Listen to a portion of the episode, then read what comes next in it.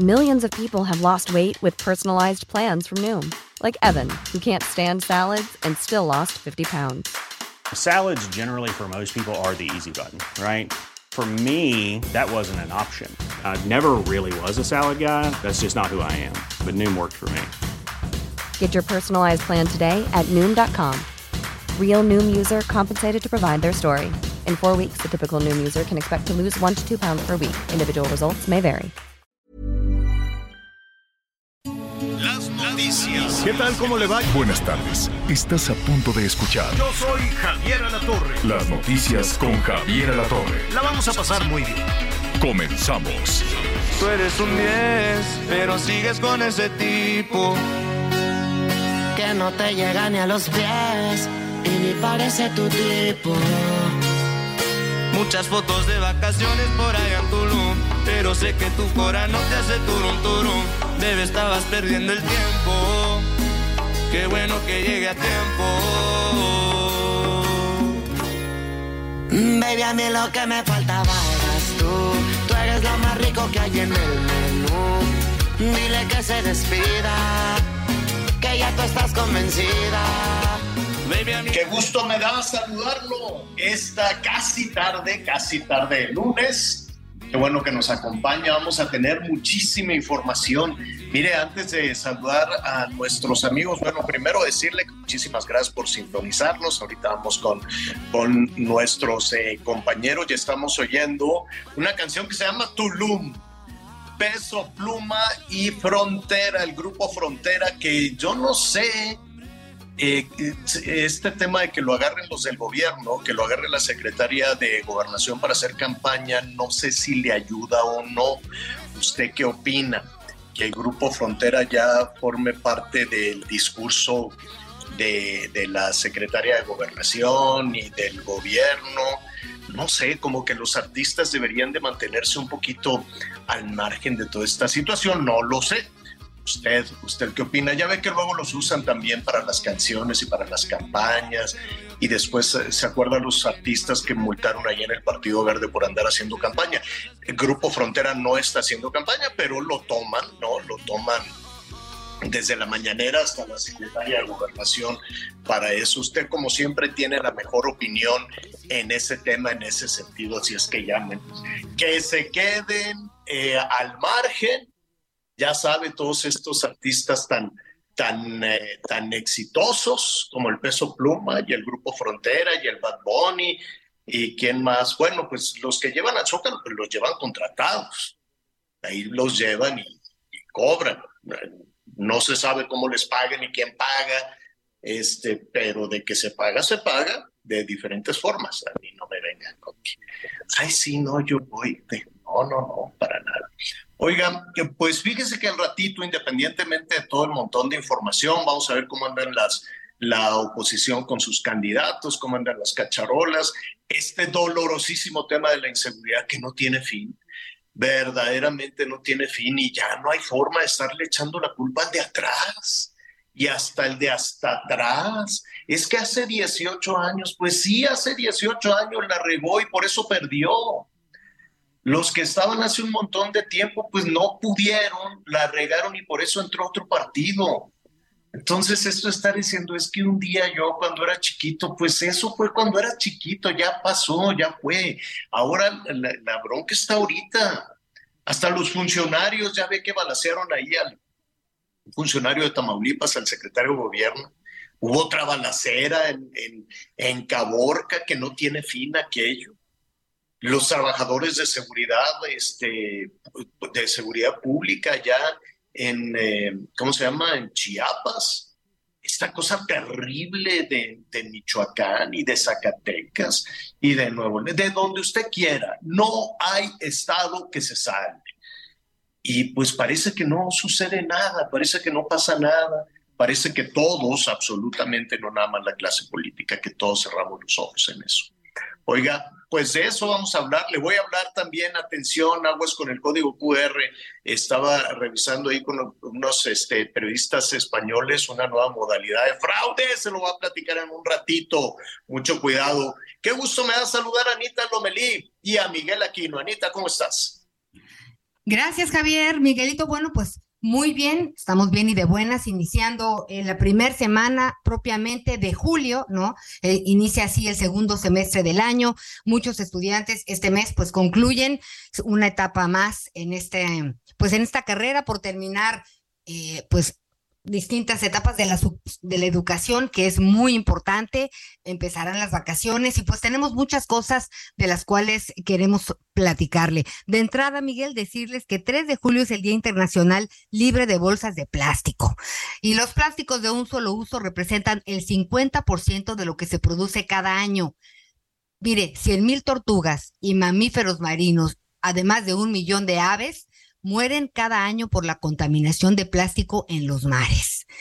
Verdaderamente, si no hacemos una reflexión cada día eh, en relación a nuestras decisiones, pues seguiremos teniendo problemas, ¿no? Más nos tardamos en, ver cómo despertó la naturaleza cuando la, la humanidad nos guardamos, ¿no? Por efectos de la pandemia, que en estar los cubrebocas en el fondo del mar.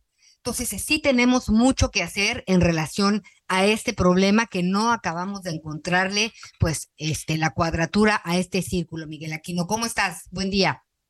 Hola Anita, ¿cómo estás? Muy buenos días. Buenos días a todos nuestros amigos que nos acompañan. Saludos a lo largo y ancho, a lo largo y ancho del país.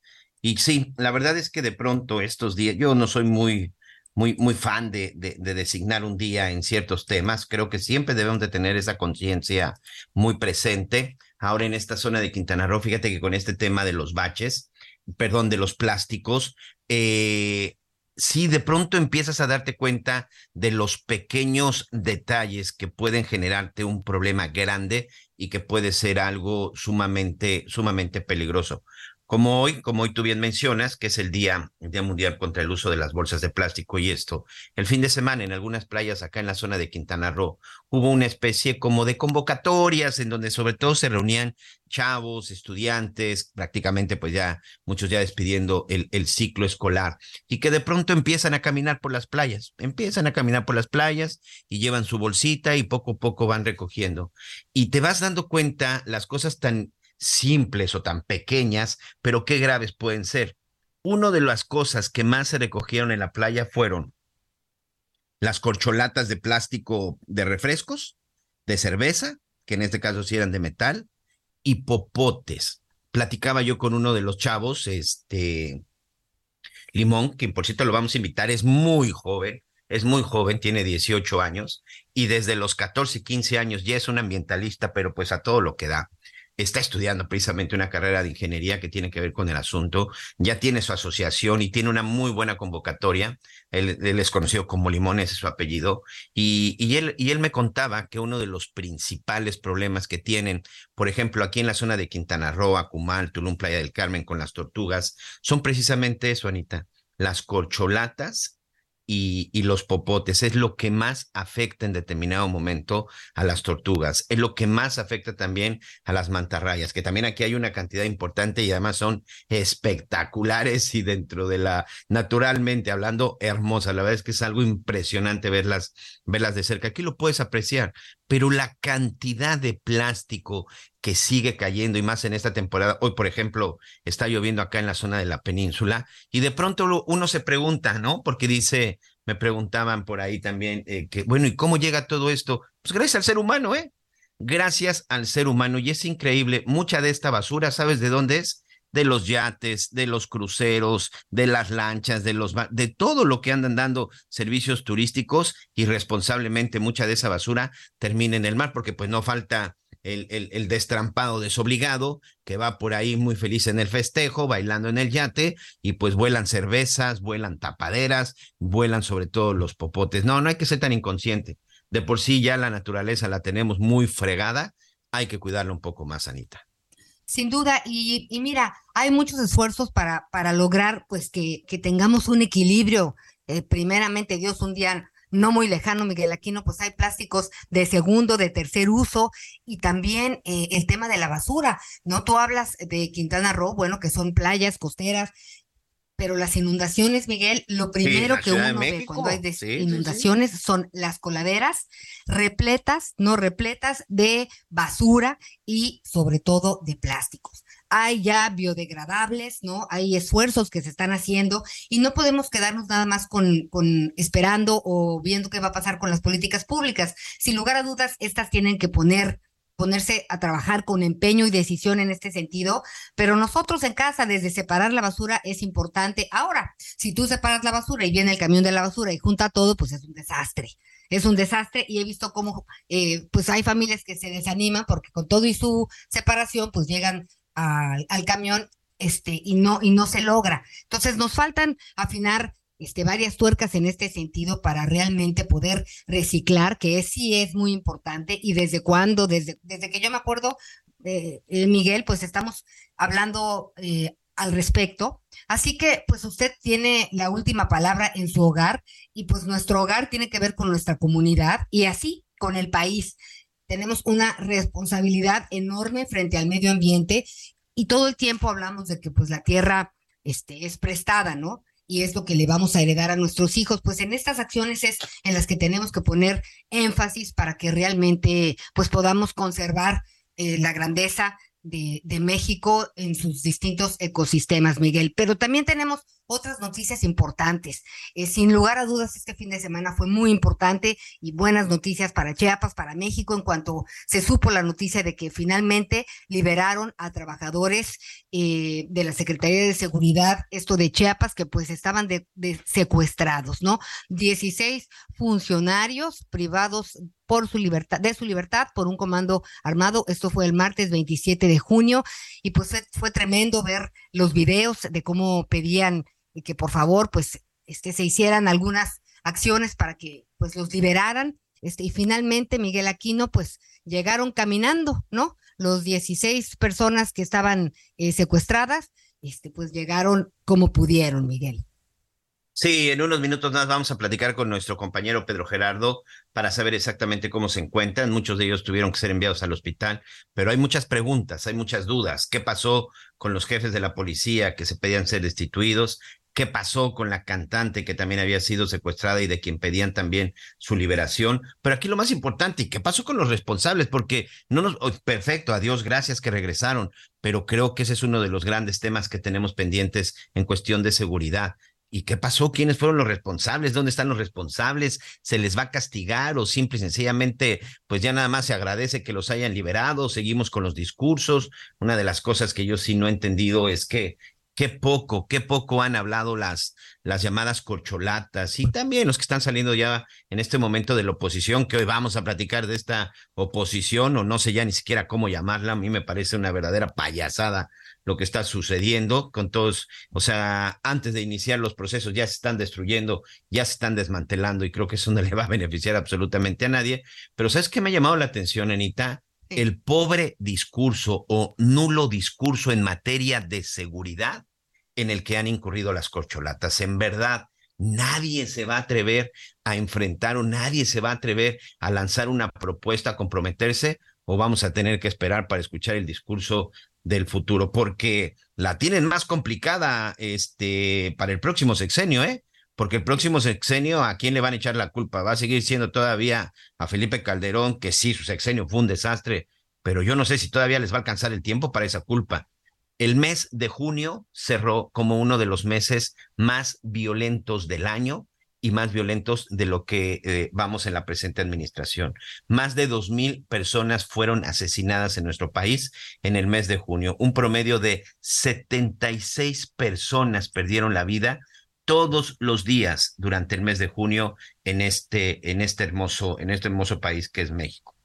159 mil 234 homicidios van en la presente administración del señor presidente Andrés Manuel López Obrador.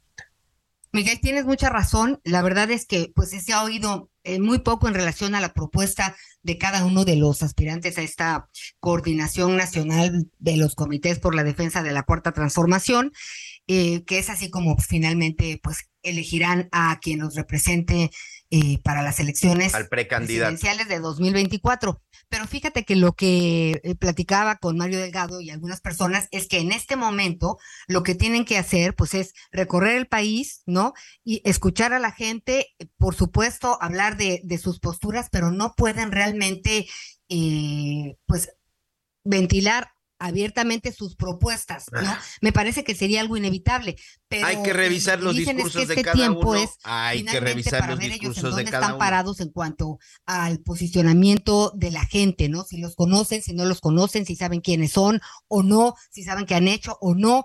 Este, y eh, en la siguiente etapa, pues ya podrían tener, pues una, ya tendrán que tener una plataforma definida para finalmente saber cómo van a enfrentar el tema de salud, el tema de seguridad, que es importantísimo, eh, el tema de la economía, en fin, eh, esto, esto es lo que te podría decir en relación a ese tema, pero Mira, Eh, hay que, hay que revisar los discursos de las seis corcholatas y tú me dices si lo que han estado hablando no son propuestas de campaña.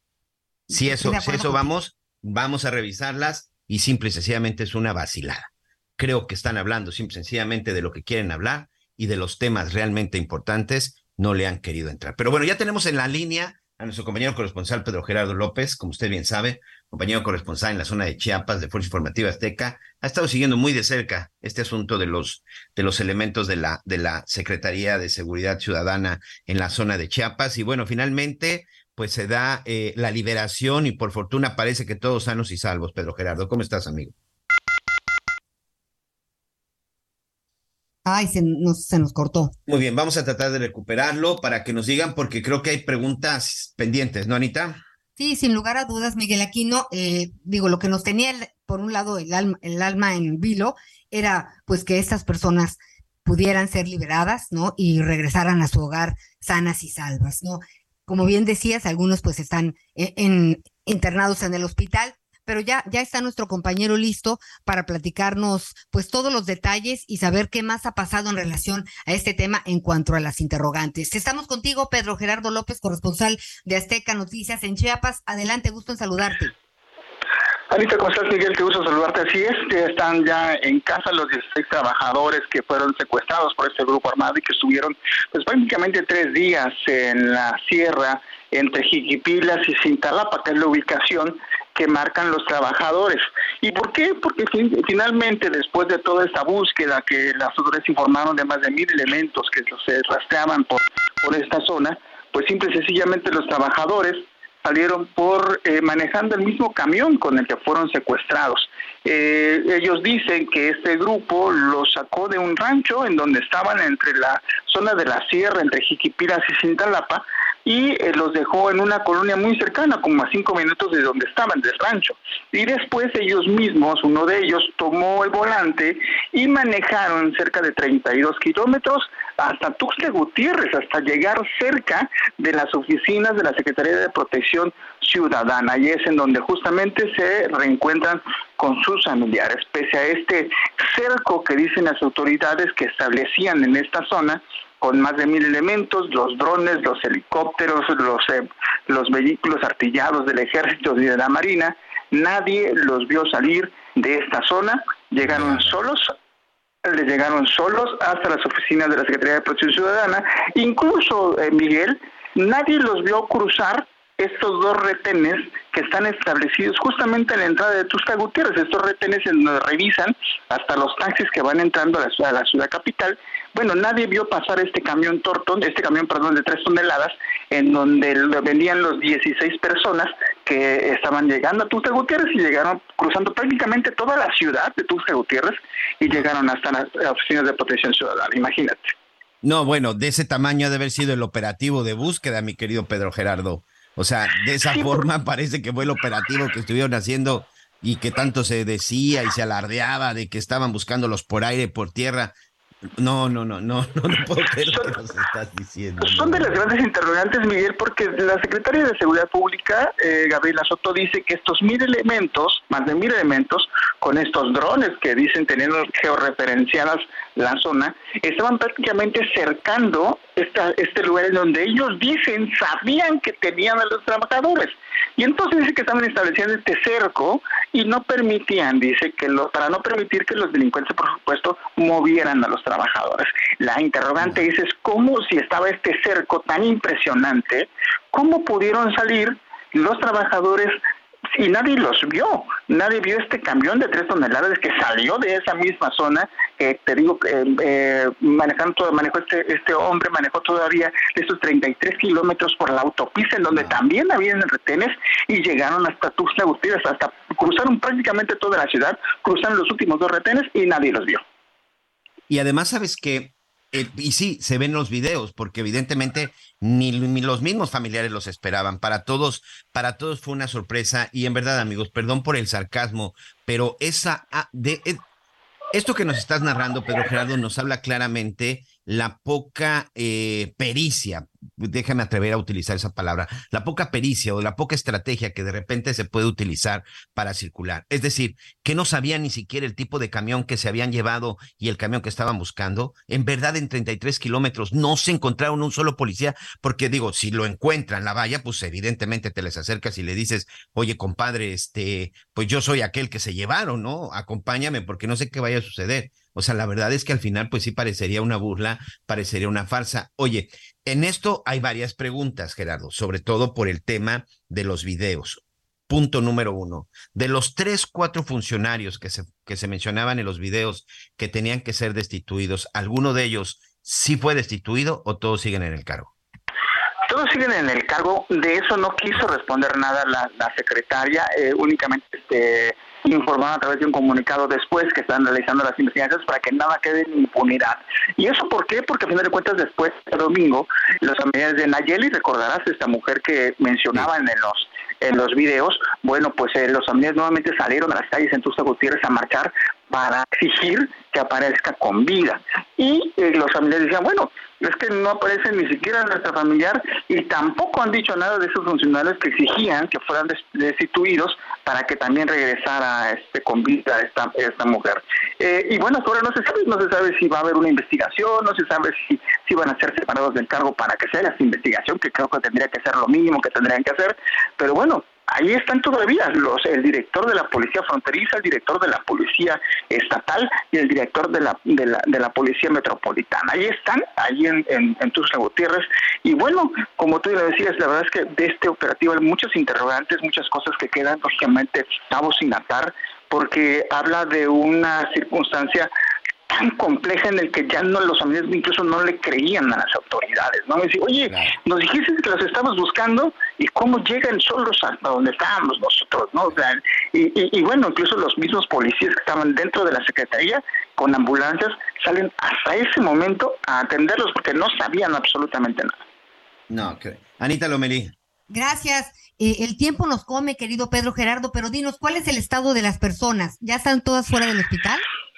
Ya, ayer salió por la mañana la última persona que estaba, que sufre, sufre de hipertensión arterial, únicamente lo estabilizaron y ya está en casa. La mayoría tiene, eh, bueno, hay complicaciones, muchos con, diabetes, eh, hipertensión, pero todos dicen están estables, no tienen mayor circunstancia, sufrían de deshidratación, pero ya todos están con sus familias. Pues esa es la mejor noticia sin lugar a dudas y pues la lista de preguntas y de dudas aumenta porque algo tiene que pasar después de un acontecimiento, después de un evento como estos, y, liberaron a alguien y se hizo una negociación, tan siquiera sabemos eso. No, no, no. No, no, no, absolutamente nada. No quisieron decir absolutamente nada más que leyeron este escueto eh, y, bueno, muy ambiguo este comunicado. Lo dicen que gracias a ese cerco que establecieron lograron que fueran liberados los, los trabajadores. Pero pues nada más, o sea, no, no hay más. No tenía ni siquiera la menor idea por lo que nos estás narrando el momento en el que fueron, en el que fueron liberados. Insisto, ¿eh? aquí no se utiliza, no quiero regresar al mismo, no es una cuestión de sarcasmo, o sea, simple y sencillamente hay que ser honestos, hay que ser honestos y hay que ser sinceros. Se los llevaron en sus narices no tuvieron la capacidad de rescatarlos. No se trató de un rescate, se trató simple y sencillamente que el delincuente dijo, bueno, órale, ya vámonos. Y después la autoridad ni siquiera supo en el momento que los liberaron hasta que los vieron llegar, llegar con sus familiares. Y pues no quiero ser ave de mal agüero, Pedro Gerardo, pero hablar de que muy pronto queremos ver resultados y detenidos, pues creo que no, ¿verdad? Creo que coincido contigo, mi querido Miguel, va a ser muy difícil porque para empezar tendrían que eh, realizar una investigación dentro de la misma corporación que está señalada por este grupo de partícipe con ellos de muchos de muchos asuntos y bueno, yo creo que tendrían que, que pasar primero algo por ahí para que pudiesen después investigar bien qué fue lo que sucedió.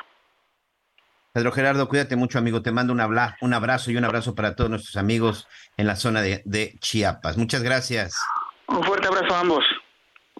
Muchas gracias. Bueno, pues parte, parte, ahí está usted escuchando de viva voz. Saludos a nuestros amigos en Tuxtla Gutiérrez, en Heraldo Radio 88.3 de su FM. Anita Lomelí. Pues ya estamos listos, Miguel. No, ¿Nos quieres dar el teléfono por WhatsApp, de WhatsApp, para que nos escriban las personas? Ahorita que regresemos, porque ya nos va a ganar el corte, en este momento se los damos. Gracias. Ya, regresamos a las noticias con Javier Alator. Conéctate con Javier a través de Twitter, arroba javier-alator. Sigue con nosotros. Volvemos con más noticias. Antes que los demás. Todavía hay más información. Continuamos. Las noticias en resumen. El Tribunal Superior de Justicia de la Ciudad de México confirmó la sentencia de más de 36 años de prisión contra Mónica García Villegas tras la muerte de 26 personas por el colapso del colegio Enrique Repsamen durante el sismo de septiembre de 2017. Esta madrugada fue atacado el secretario de Gobierno de Tamaulipas, Héctor Villegas, en la carretera Reynosa-San Fernando. La vocería de seguridad del Estado informó que el funcionario resultó ileso y se encuentra trabajando normalmente. Este domingo se registró un accidente entre un autobús de pasajeros y un tracto camión que transportaba migrantes en el municipio de Galeana, Nuevo León. El saldo fue de cuatro personas fallecidas y varios lesionados. Hoy el dólar se compra en 16 pesos con 54 centavos y se vende en 17 pesos con 49 centavos.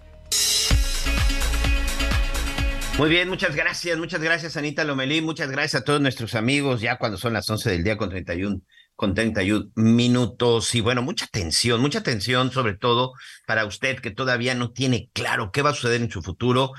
Y además, si todavía ya está en, en esa edad de empezar a administrarse para cuando llegue la vejez. Si usted está pensando que algún familiar lo va a recibir, le va a dar asilo, los hijos, los nietos, los sobrinos, el ahijado, y que ellos son los que se van a encargar de, mantenerlo durante su vejez, lamento decirle que es muy poco probable. ¿Qué le parece si nosotros mismos somos los responsables de asegurarnos una buena calidad de vida cuando llegue el momento de la vejez? Hay que ahorrar en nuestra afore, no lo que nos sobre. Vamos a destinarle un pequeño porcentaje fijo a la semana, a la quincena, al mes. Usted decide, como si estuviera pagando una renta, como si estuviera pagando una mensualidad, una cuota fija para que verdaderamente empiece a ahorrar. No espere a ser una persona ya adulta mayor para ocuparnos de nuestro retiro. Hay que hacerlo desde ahorita y verá cómo va a cambiarle completamente la vida y usted estará más tranquilo y disfrutando. Ahora que ya sabe que es usted quien se va a mantener en el futuro, cuando va a empezar a ocuparse de esta parte tan importante, el retiro.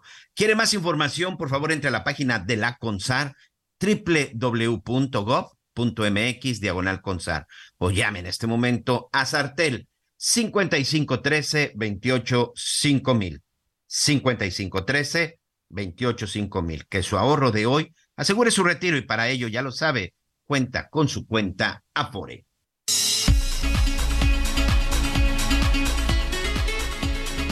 Muy bien, bueno, pues continuamos, continuamos con más información en las noticias con Javier Alatorre. Y bueno, vaya que este fin de semana ha sido una, un fin de semana muy intenso políticamente hablando, sobre todo con la oposición. La verdad es que desde hace unos días que, este, que esta alianza de Va por México, encabezada por el PAN, PRI, PRD, dieron a conocer sus, pues sus reglas, sus lineamientos, fueron más confusas que otra cosa y esto ha provocado que muchos, que muchos de los aspirantes en determinado momento para buscar la candidatura presidencial de la oposición en el 2024 se empiecen a bajar. Este fin de semana vimos todavía dos que habían levantado la mano en su momento, entre ellos el exgobernador de Oaxaca, Alejandro Murat, que también dijo, yo no voy, pero hay otros que han confirmado. ¿Qué es lo que está pasando con la oposición?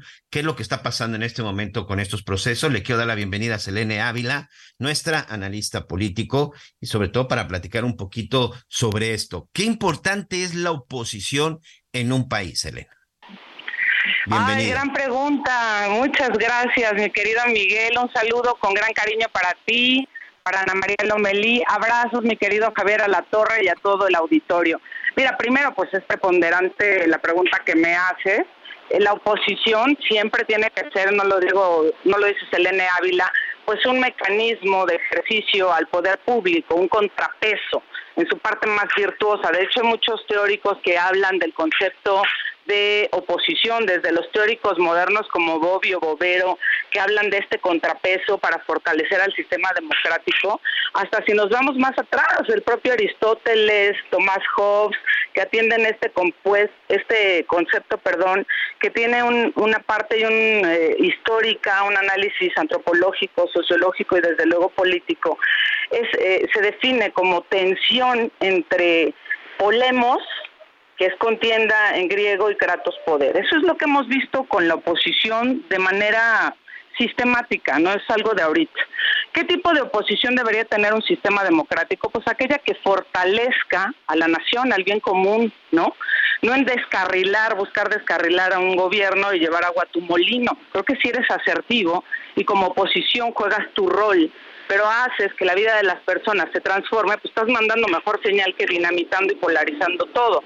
Yo respeto a la oposición, respeto el derecho a disentir. Es más, me parece que incluso en la oposición hay personajes y perfiles que valen la pena. Pero el resultado de cómo se ha comportado lo que hoy es la oposición, pues ahí está. Hoy no serían oposición, seguirían siendo gobierno. Creo que tienen que hacer un análisis muy fuerte de lo que no han hecho bien y que le sigue minando. Si no fueran en este frente amplio por México, pues yo creo que por lo menos el PRI y el PRD se estarían jugando hasta el registro, Miguel, Anita, Javier.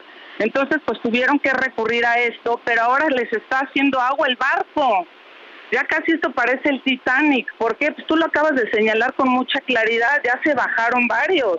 Lili Telles, Claudia Ruiz Macié, Alejandro Murat, Gustavo de Hoyos, Damián Cepeda. En fin, o sea, por ejemplo, cuando analizas quienes acompañaban este Frente Amplio, que estaba el académico Sergio Aguayo, él había aceptado incluso ser parte del proceso de selección y ya se está alejando. ¿Qué es lo que señalan? Pues que el método deja más dudas que certezas, que es inequitativo, que les pidieron 150 mil firmas de entrada, lo cual solamente se puede entender y atender si tienes una estructura para poderlas conseguir. Pero para el ciudadano de a pie, cuando tú verdaderamente dices, vamos a abrir la puerta a los ciudadanos, ¿Con qué estructura sacas 150 mil firmas y en este lapso que te dan? Se supone que ellos diseñaron su método con tres etapas. El primero, la recolección de las 150 mil firmas que te digo. Luego iban a la encuesta y después a una votación en los 300 distritos electorales más fuertes del país. Pero ¿qué es lo que pasa? Pues que cuestionan que la participación ciudadana no sea abierta pues, por este diseño, ponen en duda el mecanismo de selección, reclaman obviamente por este tipo de situaciones y se empiezan a bajar. Aquí hay un tema interesante de los que se mantienen. En el caso del PRI, por ejemplo, de la Madrid, Paredes, José Ángel Burría, el Defonso Guajardo, que hasta donde yo tengo conocimiento ahorita se mantienen, todos están alineados a Lito Moreno, Alejandro Moreno, el dirigente nacional del PRI o de lo que queda del PRI, no lo digo de manera despectiva, es una realidad lo que queda del PRI pero pues se supone que el acuerdo era que el candidato presidencial de esta alianza iba a ser panista, candidato o candidata, ¿por qué? Pues porque en el acuerdo se, se decía lo que del estado de México y para lo que quedaba del PRI, exactamente. Y el PRD, pues ya lo que queda del Sol Azteca también, y no lo digo de verdad de manera despectiva, este, mi querido Miguel. Entonces, pues vemos una posición que está supeditada a la agenda de Morena, es fragmentada políticamente también, diría Bovero, en este concepto de fragmentación política para darle un, un anclaje teórico, no nada más echar rollos que suenen partidistas o contrarios a, a la oposición. No, yo, yo siempre he pensado, a título personal, que es sano para la democracia que haya oposición. Fíjate, fíjate que, fíjate que esta parte... Esta parte, esta parte, Selene, perdón que te interrumpa, es interesante porque no sé cuál sea tu opinión, pero el problema es que tanto el PRI como el PAN, el PRD probablemente eh, eh, él lo, lo, haría yo en ese momento un ladito y con todo respeto el PRD por la cantidad, pero también porque ellos juegan oposición. Pero en realidad el PRI y el PAN, en los últimos, por lo menos en las últimas dos décadas, este papel de oposición como que apenas lo aprendieron. A diferencia de Andrés Manuel López Obrador, que desde el 2000 se convirtió en oposición. Entonces, al final tuvo 18 años de aprendizaje y la verdad es que era un gran candidato de oposición. Es más, extraño al candidato de oposición Andrés Manuel López Obrador. Y mira que yo Andrés Manuel López Obrador lo cubría desde la mañanera en el gobierno de la Ciudad de México, cuando iban allá, estábamos correteando a todos los, todos los funcionarios en materia de seguridad. Era un gran opositor. Él era uno de, de esos que provocaba que Fox reaccionara, provocaba que Calderón reaccionara e incluso también en su momento Peña Nieto, desde lo que lanzaba como oposición. Me parece que sí, la oposición está, está dañada, está, está lesionada, tiene que levantarse. Hoy el mismo presidente decía que la candidata es Xochitl Gálvez. Yo no sé si le está haciendo un favor o la está enterrando a Xochitl Gálvez. No sé cuál sea tu opinión, pero me parece que es eso, que la oposición no tiene la experiencia para ser oposición. Y hoy están tratando de ser oposición contra un, bueno, ya no candidato, contra un presidente, contra un gobierno que sabe perfectamente cómo se comporta la oposición.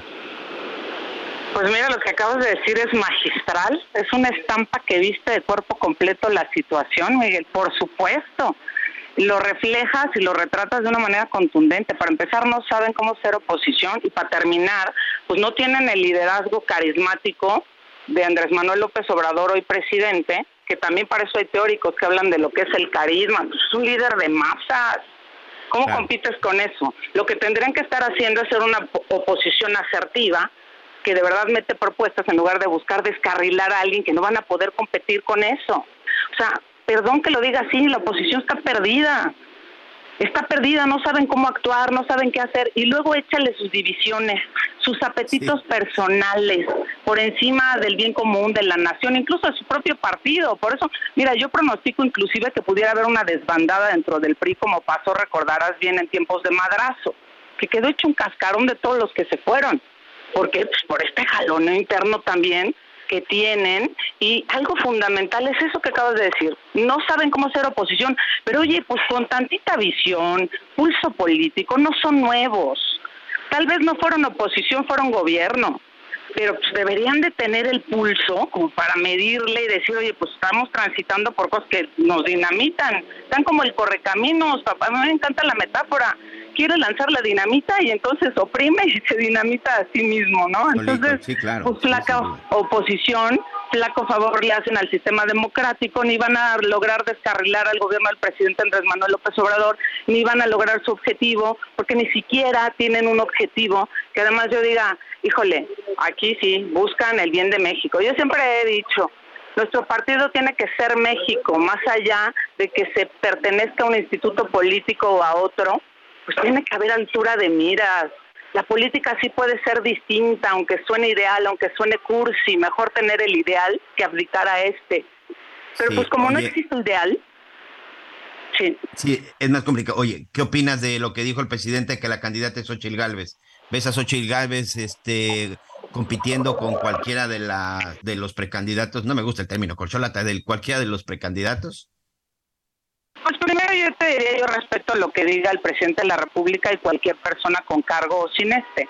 Pero si nos vamos a los datos que tenemos, objetivos contundentes, pues eh, yo creo que la señora va a hacer su lucha, está en su legítimo derecho a aspirar, es un derecho genuino, legítimo, es constitucional tu derecho a votar, a ser votado. Primero tendremos que ver si logra quedar como candidata de la alianza, que eso quién sabe, ¿no? Hace un mes iba para jefa de gobierno, ¿eh? Pues sí, sí, sí. Pero bueno, pues ya la montaron a la presidencial. Primero habrá que ver si queda como candidata. Y después sí te voy a decir algo en lo que seguramente tú y Anita van a coincidir. Pues se podrán tener aspiraciones, ser legítimas, ir y sortearla, pero con la estructura que tienen y con los negativos que tienen, pues no les da. Entonces tendría que ocurrir algo, yo no sé qué, de verdad ni siquiera lo imagino fuera de este mundo mundial para seguir jugando un poco y decirlo de manera más sencilla, divertida, para que pudiera llegar, ¿no? O sea, no la veo, ¿no? Primero, me decía un productor una vez de televisión que tú conoces, me decía, para que haya guisado de liebre, primero tiene que haber liebre, ¿no? Claro, Entonces, pues primero tiene que haber definición del frente. Muy bien. Pues, pues ahí está, pues vamos a ver qué sucede, ahí están las fechas, mañana vamos a ver Mañana se empiezan a registrar, mañana empieza el registro del 4 al 7 de julio y estaremos viendo pues finalmente quién, quién se quedó en este barco, que bueno, parece que hoy está todavía a la deriva. Muchas gracias, Elena Ávila. Al contrario, un abrazo. Siempre es un gusto. Gracias. Bueno, pues ahí está Anita. Anita.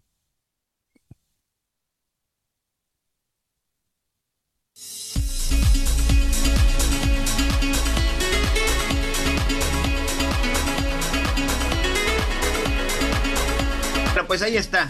Ahí está, ya escuchó usted parte de lo que está sucediendo y sí, ya a partir del 4 de julio ya empiezan pues la inscripción, la inscripción para los precandidatos del Frente por México. Y bueno, ya que estamos en estos temas, ¿cómo van las encuestas el día de hoy? Espero que haya tenido usted la oportunidad de revisar la medición del Heraldo de México y Poligrama del mes de junio. Claudia Sheinbaum, la ex jefa de gobierno, vaya que cerró y cerró con todo. Yo quiero dar la bienvenida a Patricio Morelos, socio consultor de Poligrama, para que nos platique un poco sobre esta encuesta, que insisto, la puede usted revisar y todos los detalles a fondo el día de hoy en el Heraldo de México. Bienvenido, Patricio.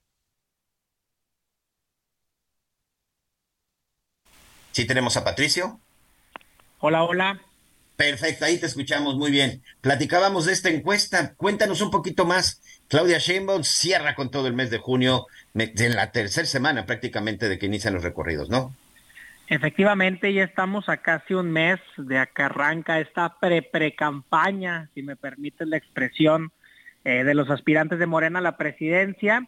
Y lo que hicimos fue hacer eh, una medición en dos escenarios para ver cómo van los nombres en esta tercera semana. Si el día de hoy fuera la elección, ¿por cuál de las siguientes eh, personas o quién le gustaría que fuera el candidato de Morena a la presidencia? En la primera posición se encuentra Claudia Sheinbaum con el 31.2%. La sigue en la segunda posición Marcelo Ebrard con el 20.6%. Y aquí se pone interesante porque en la tercera posición 12 puntos. cerca de sí, efectivamente son 12 puntos entre Claudia Sheinbaum y Marcelo Ebrard. Y Marcelo en la segunda posición tiene ya muy de cerca a Dan Augusto López con el 18.5%. Estaríamos hablando de que hay casi un empate técnico entre el ex canciller y el ex secretario de gobernación. Estas son las tres primeras posiciones. En el cuarto lugar, Gerardo Fernández Noroña con el 8.6%, Ricardo Monreal con el 4.9%, Manuel Velasco ya por debajo con el 2.7% y hay un 13.5% de personas que no se define con ninguna de estas alternativas.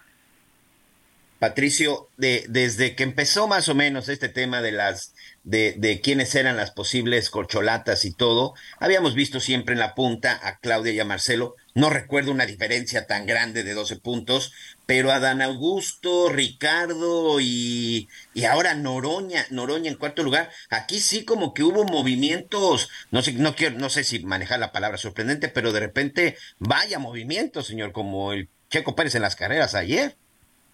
Sí, efectivamente, eh, Claudia Sheinbaum eh, se ha mantenido constante en la primera posición desde hace, pues desde que arrancó estas mediciones de las corcholatas y quizás el cambio más interesante pues es el surgimiento de Dan Augusto López como un perfil y cómo ha venido creciendo, arrancando en un 6% y bueno, ya hoy acercándose al canciller, al ex canciller Marcelo Ebrard.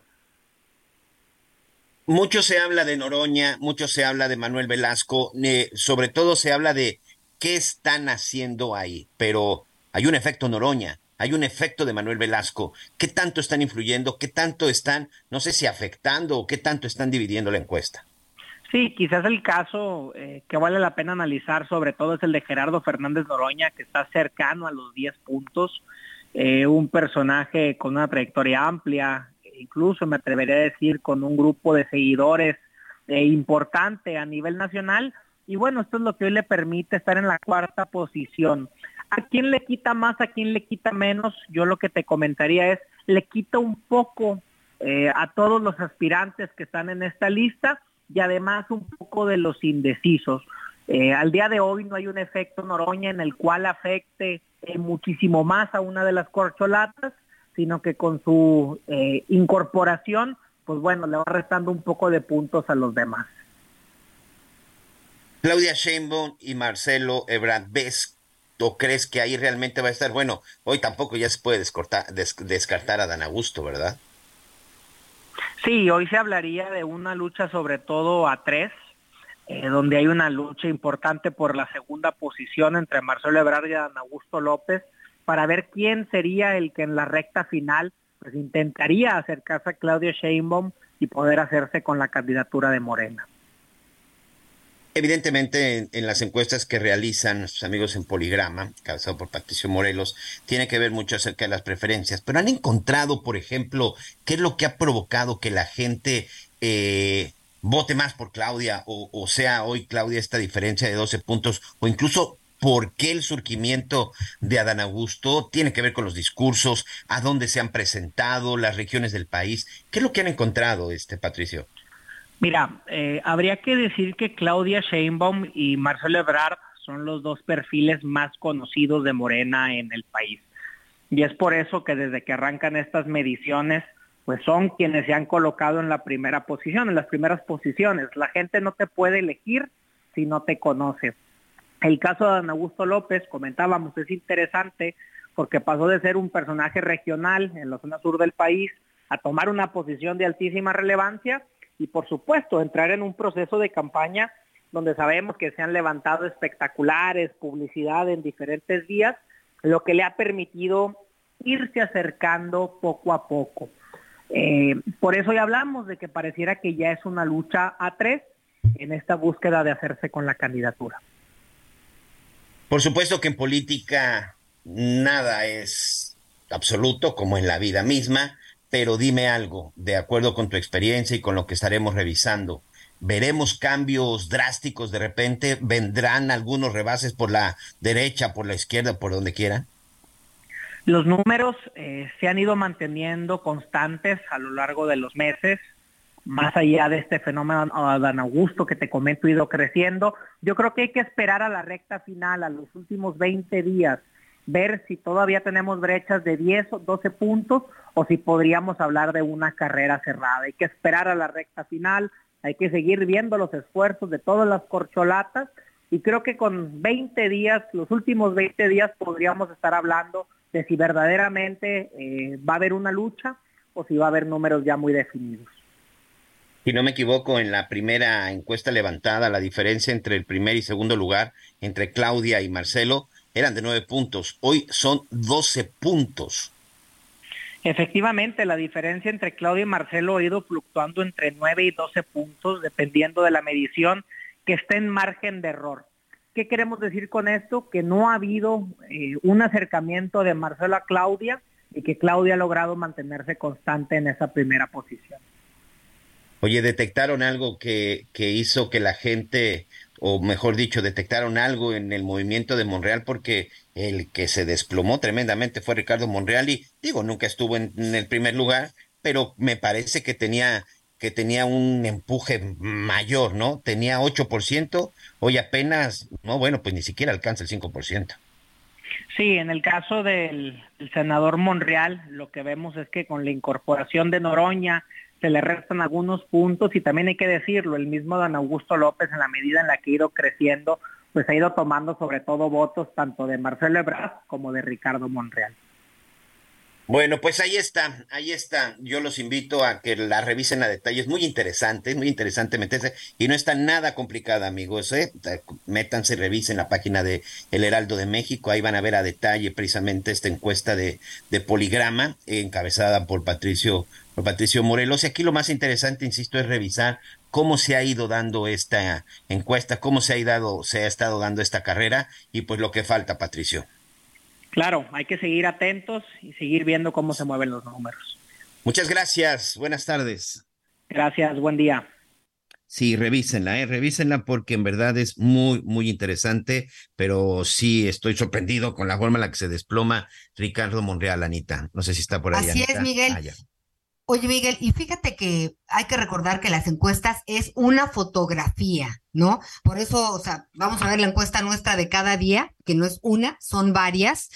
Este, y pues eh, sabemos que los punteros, bueno, Claudia Sheinbaum lleva una delantera importante y pues bueno, ahí está Marcelo que hoy decía que, que pues que no está dispuesto a que haya, haya chicanadas, ¿no? Que va a estar muy atento al curso que tomen, pues esta esta, este recorrido de los aspirantes a la coordinadora nacional. Veamos, veamos veamos qué pasa. Este se va a poner interesante y recordar también que los peores enemigos de cada partido es el mismo partido, Miguel, que se destrozan ellos mismos por agendas personales. Aquí lo que importa es México y pues las y los habitantes de este gran país. Así es, bueno, pues ahí está parte de lo que ha estado sucediendo y parte de lo que va a suceder prácticamente de aquí hasta julio del próximo año. Oye, si no me equivoco, estamos, estaríamos prácticamente que a un año, ¿no? De la elección. A un año. El 2 de julio, si no me equivoco, la elección del 2024. Así es, Miguel. Y pues bueno, también este año se tendrá que ver quiénes serán los candidatos a distintas gubernaturas, entre muchos otros eh, ah, puestos de elección. Cierto, todavía nos falta nueve, nueve incluyendo la Ciudad de México. Anita, hacemos una pausa. Y ya volvemos en las noticias con Javier Alatorre.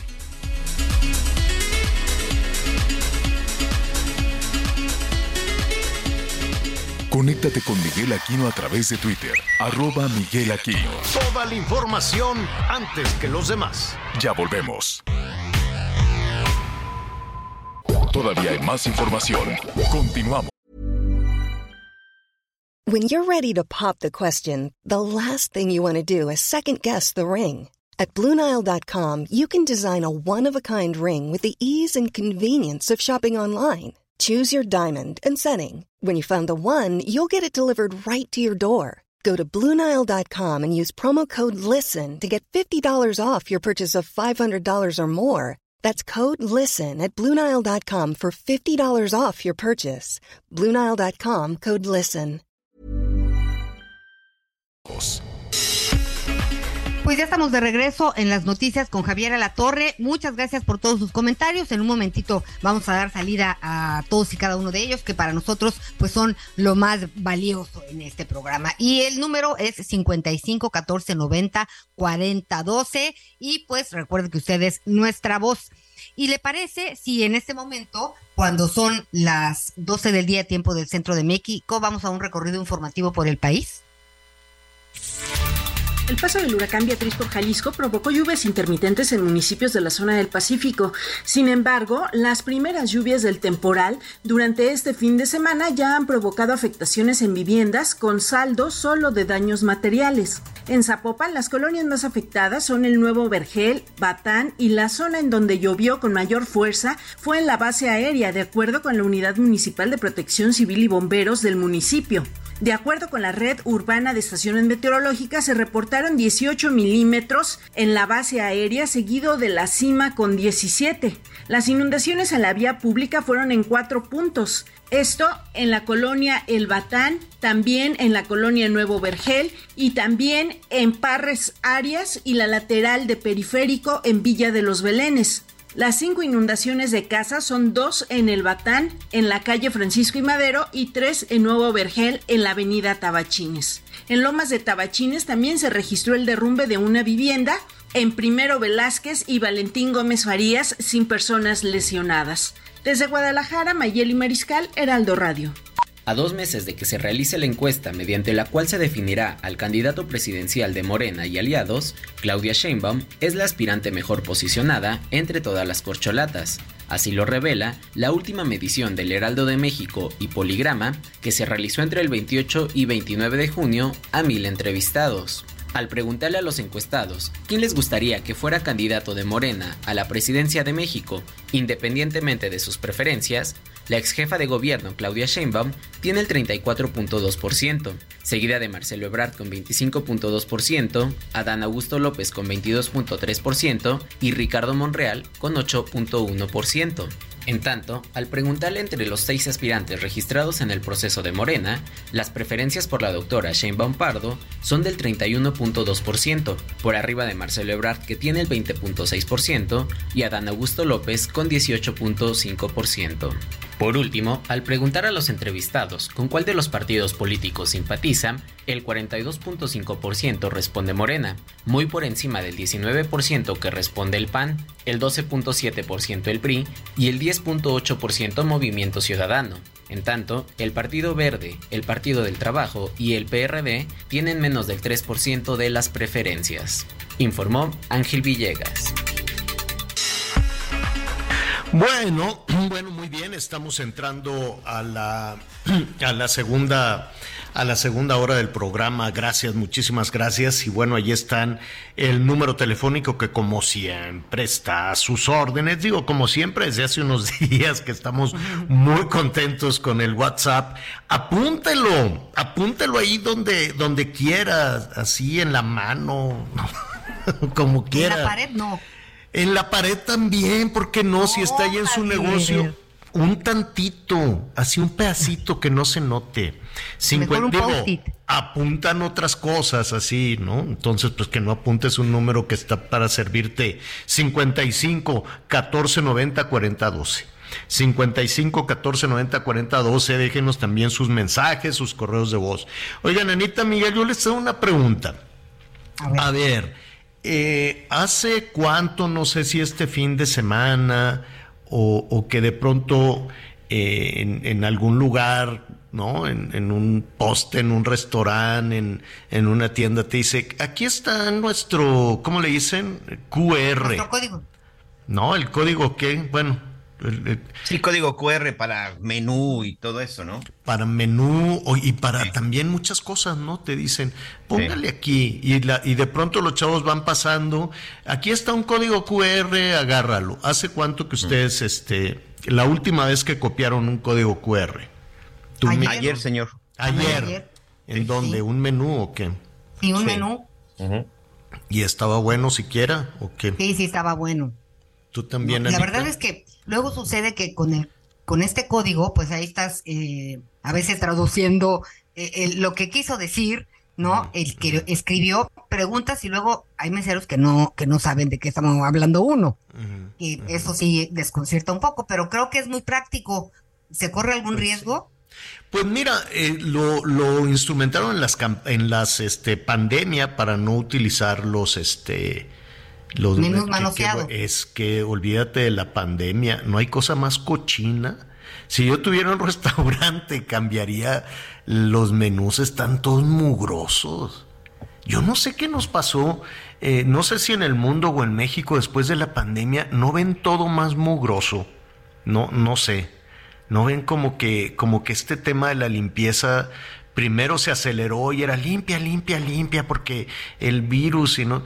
Y ahora ya, no, ya se acabó la pandemia, ya viva la mugre. ¿No ven todo más mugroso ustedes o seré yo?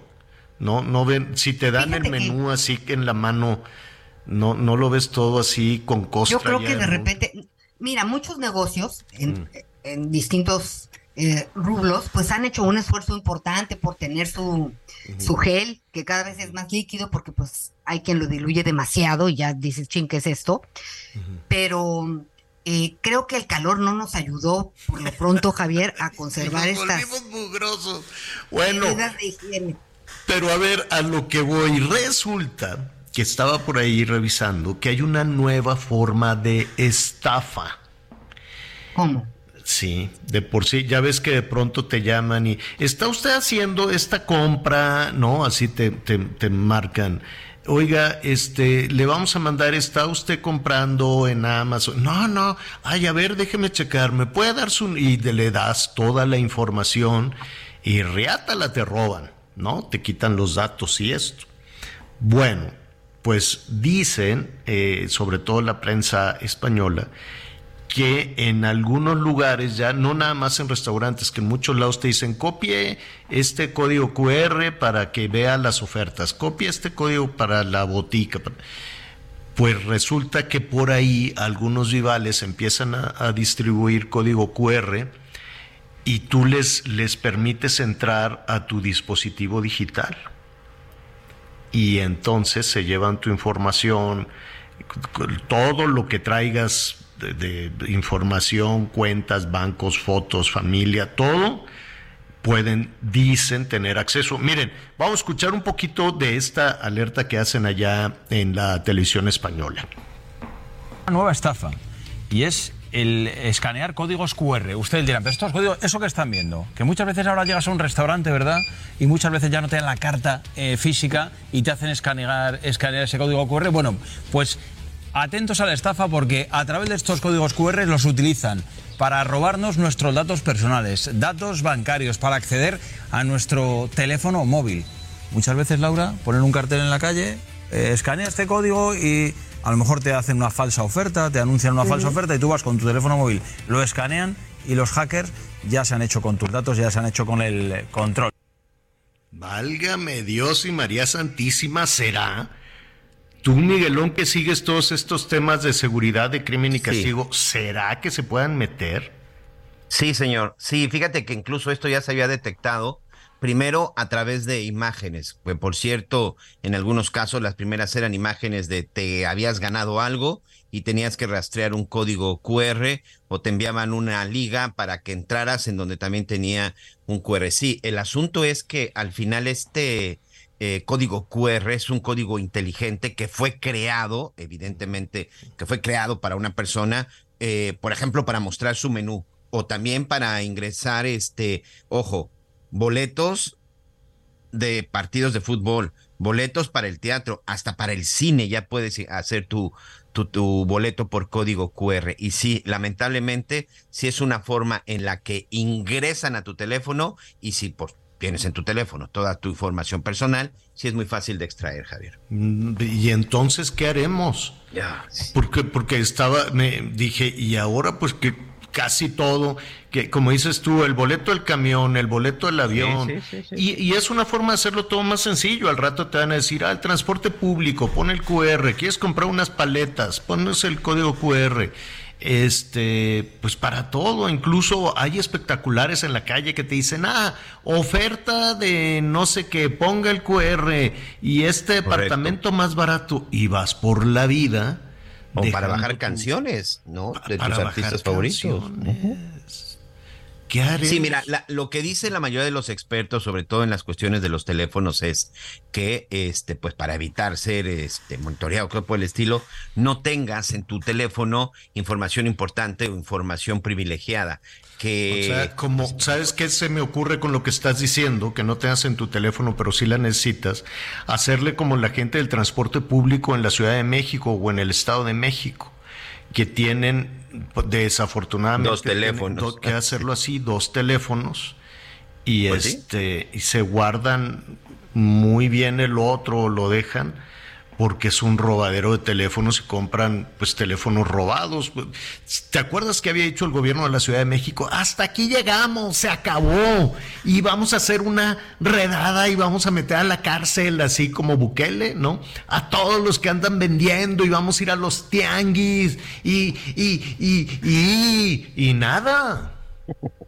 ¿no? Se les iba el aire así y ni un teléfono robado y se pitorrearon del gobierno de la Ciudad de México, nada. Siguen robando y siguen vendiendo todo lo robado. Eh, y entonces, pues desafortunadamente mucha de la gente que los saben que los van a saltar en el transporte público, pues agarran uno de esos teléfonos baratos dice, pues si me lo van a robar de todas formas. Y es un gastadero de teléfonos robados porque se los van a robar. Pero entonces se me ocurre que, pues, que vamos a tener que tener un teléfono baratón, un teléfono patito para el código QR, pero no sé si cualquier teléfono lo agarra.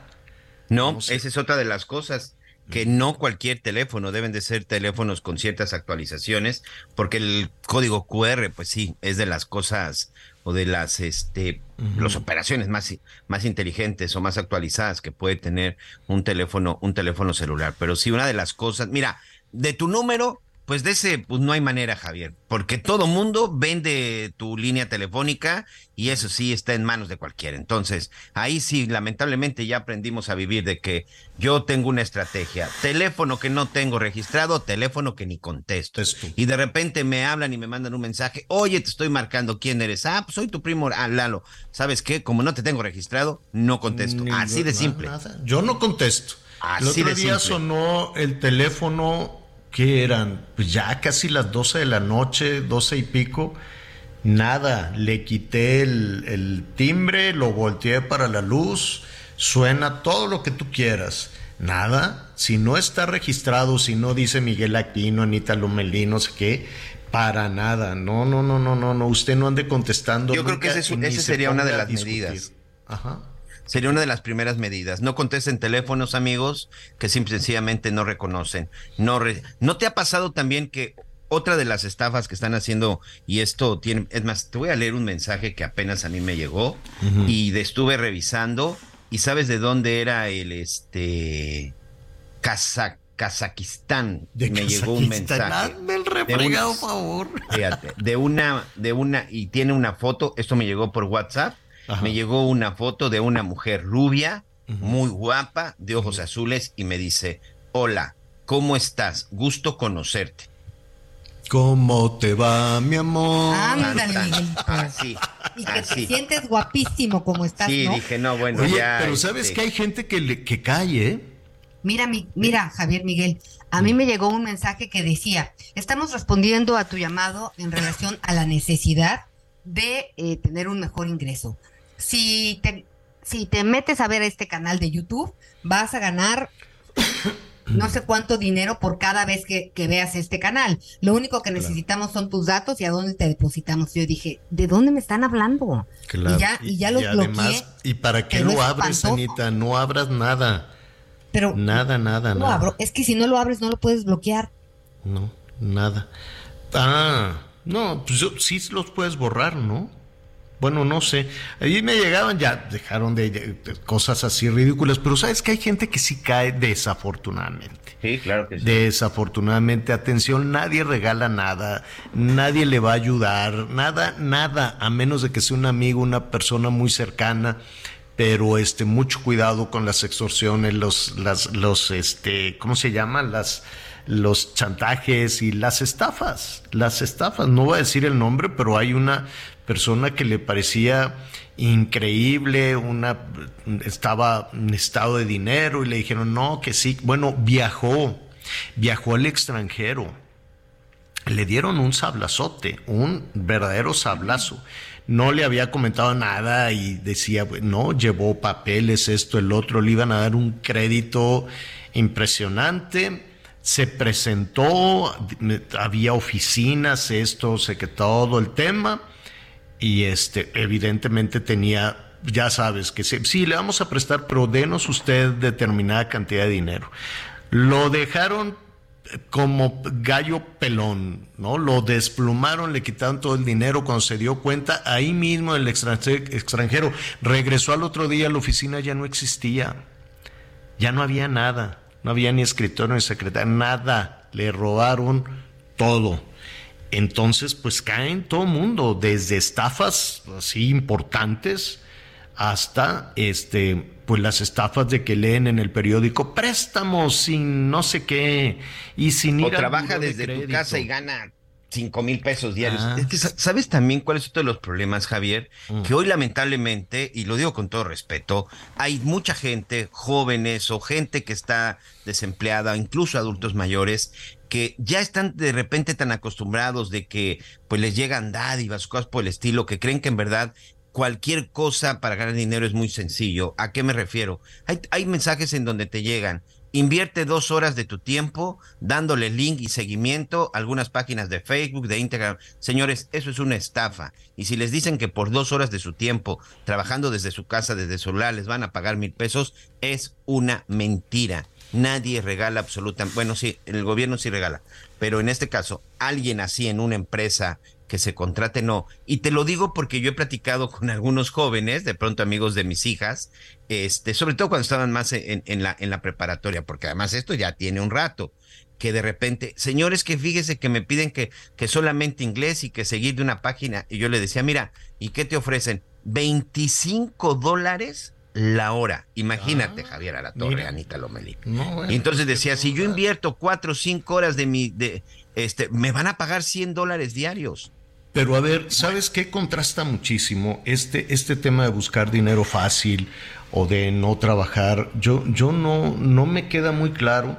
Y, a ver si mañana platicamos con, con Gaby Siller de este, de este tema, Miguelón, porque la encuesta nacional de ocupación y empleo indica que en el del trabajo, pues, como le dicen, en el mercado laboral, se perdieron el mes pasado casi 700 mil puestos de trabajo, 648 mil 340 puestos de empleo. El peor comportamiento para mayo desde, dice aquí, 2005.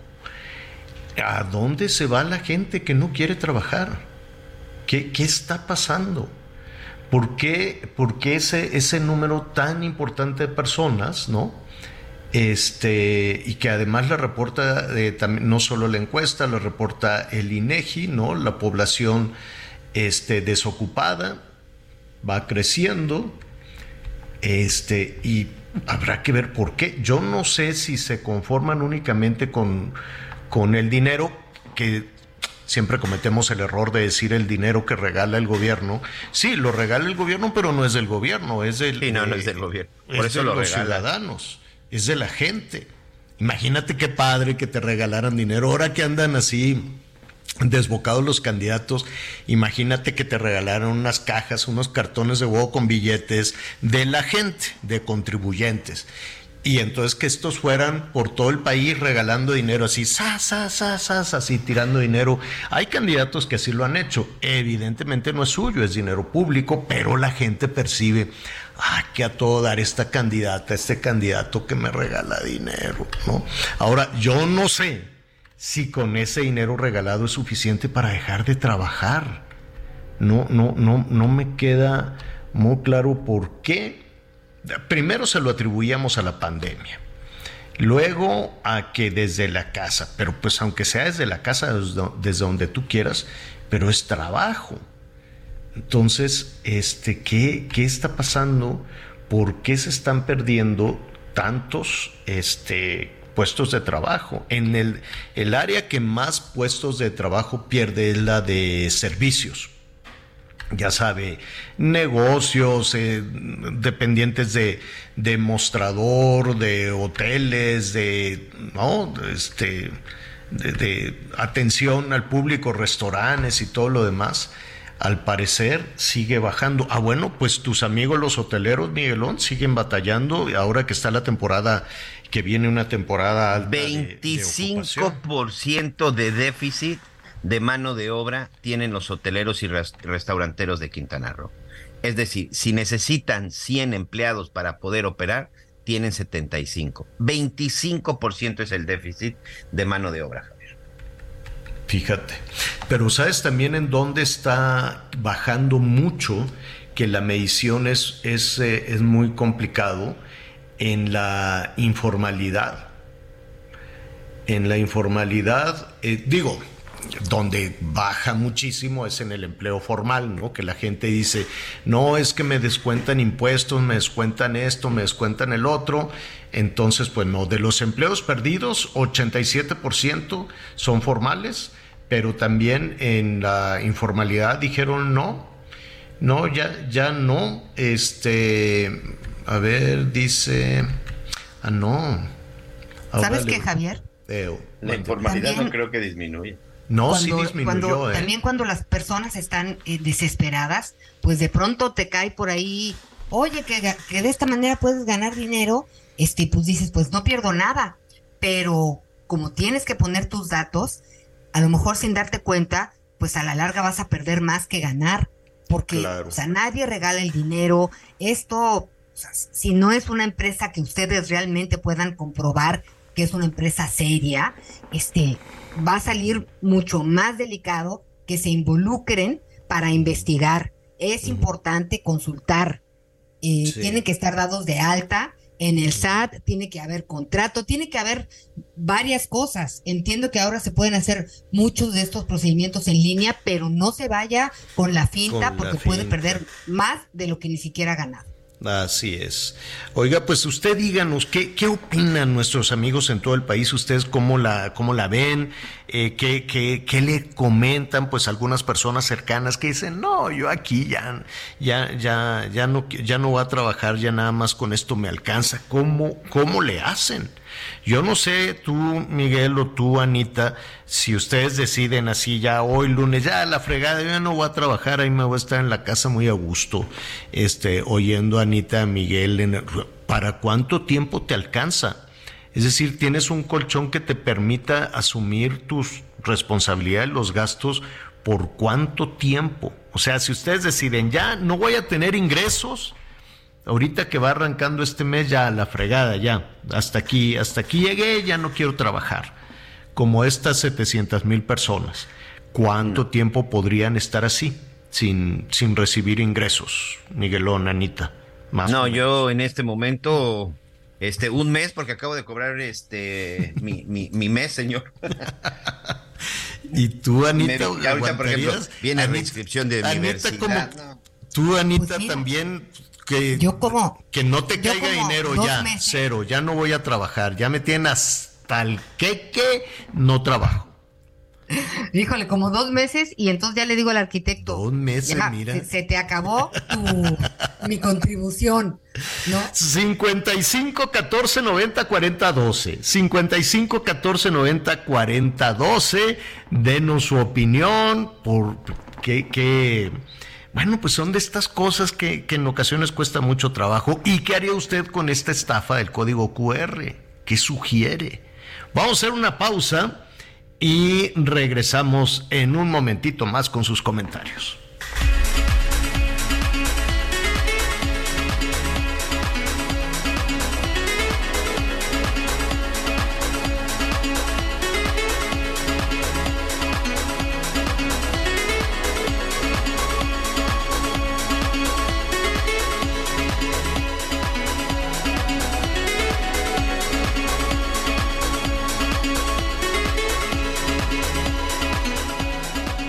Conéctate con Ana María a través de Twitter, arroba Anita Lomelí. Sigue con nosotros. Volvemos con más noticias. Antes que los demás. Todavía hay más información. Continuamos. Las noticias en resumen. La Comisión Nacional de Derechos Humanos emitió una recomendación a la CEGOV, la Secretaría de Relaciones Exteriores y el Instituto Nacional de, de Migración por el incendio en una estación migratoria de Ciudad Juárez acreditó que se cometieron violaciones a los derechos humanos, al trato digno, a la vida y a la integridad de 67 migrantes, de los cuales 40 murieron y 27 resultaron heridos. En Querétaro fueron rescatados 20 perros de una supuesta escuela de adiestramiento en la comunidad de Saldarriaga, en donde eran maltratados. Estos animales presentaban golpes de calor, desnutrición, deshidratación, así como cicatrices que dan indicios de maltrato animal. ¿Quiénes eran los animales? El Instituto Jalisciense de Ciencias Forenses concluyó la entrega de los cadáveres de los ocho trabajadores de un call center en Zapopan desaparecidos y posteriormente asesinados. El proceso finalizó con la devolución del cuerpo de Jesús Alfredo Salazar Ventura en las instalaciones forenses. Al menos 36 agentes de la Policía Municipal de Cajeme, Sonora, han renunciado en las últimas semanas. El presidente de la Unión de Gendarmes, José Trinidad Gil Salazar, denunció que estas bajas son por los bajos salarios, falta de equipamiento y hostigamiento por parte de los mandos. Toma un minuto y piensa en tu momento favorito. El nacimiento de tu primer hijo o su primer cumpleaños. Ahora piensa en las empresas y en los empleos que hay detrás. El de Ana que trabaja en la empresa donde hacen los biberones. El de Carlos que hace los pasteles. Empresarios y colaboradores trabajamos para que a todos nos vaya mejor. CIRT, Radio y Televisión Mexicanas. Voz de las empresas. Consejo de la Comunicación. Muy bien, muchas gracias, muchas gracias Anita Lomelí, gracias a todos nuestros amigos, 12 del día con 32 minutos y bueno, pues ya que hemos estado hablando de prevención y sobre todo que hemos estado hablando también de pronto de que tenemos que cuidar nuestro patrimonio, ¿Qué le parece si le platico una buena opción para poder invertir? Si usted todavía tiene por ahí una lanita de las utilidades o fin de año, de pronto también a muchos les dan caja de ahorro por estas fechas o depende su tipo de su tipo de empleo. Bueno, ¿por qué no probar algo diferente con City Banamex? Por supuesto, para invertir de manera segura y efectiva. Y desde el inicio, quiere usted saber cuánto va a ganar, pagaré City Banamex. Es la mejor opción para usted. Aproveche estos días. El rendimiento está hasta el 13% o si lo que le interesa es tener disponibilidad todos los días de sus recursos en cuanto usted lo necesite, invierte en el fondo VLK 1 más de BlackRock. Esto sin plazos forzosos. No necesita ser un experto, no necesita tener este todos los conocimientos de la tecnología para poder saber utilizar la app Citibanamex móvil. La verdad es que es muy noble y sobre todo es muy sencilla. No se pierda la oportunidad de mejorar la relación con su dinero y además hacerlo crecer. Inicie hoy mismo. ¿Quiere saber más términos y condiciones? Entre a citibanamex.com diagonal inversiones.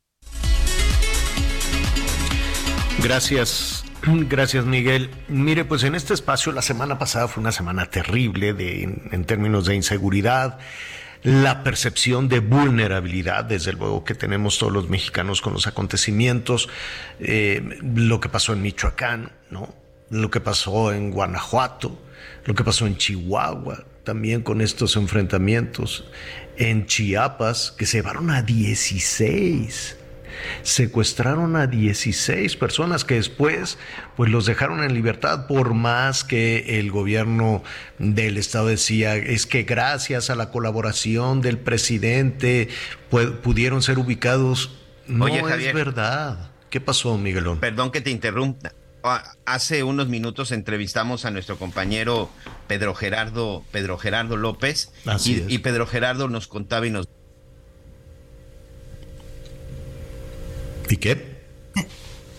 ¿Miguel?